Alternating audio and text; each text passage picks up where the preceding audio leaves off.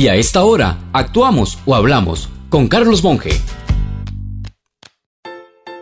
Estoy muy indignado por un robo descarado y de pronto este comentario hace excepción en el tono que procuro mantener. Pero robarle la pensión al que trabajó toda su vida y cumplió con todo para recibirla es un robo así lo llamen incumplimiento administrativo, suspensión de derechos, conflicto de criterios o como sea. Don Gonzalo vive en Parrita y ha tenido que ir vendiendo sus bienes hasta llegar a dormir en el suelo, porque al momento de pensionarse le dijeron que el Poder Ejecutivo no le pagó a la caja del seguro por determinado periodo las cuotas que debió cubrir como patrono por el trabajo que él hizo en el gobierno. Entonces, ante la caja no tiene las cuotas necesarias.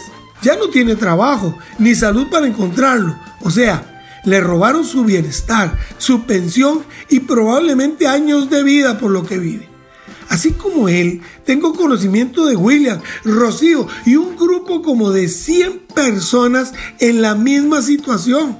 La Defensoría les da respaldo y pide cumplimientos, pero ¿Quién le hace caso a la Defensoría de los Habitantes?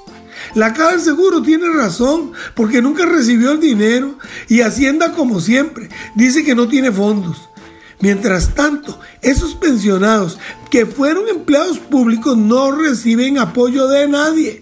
Pero les garantizo que al hoy ministro de Hacienda, al presidente y su argolla, sí les va a llegar la pensión como a la fiscal por millones y a los dos días de solicitarla.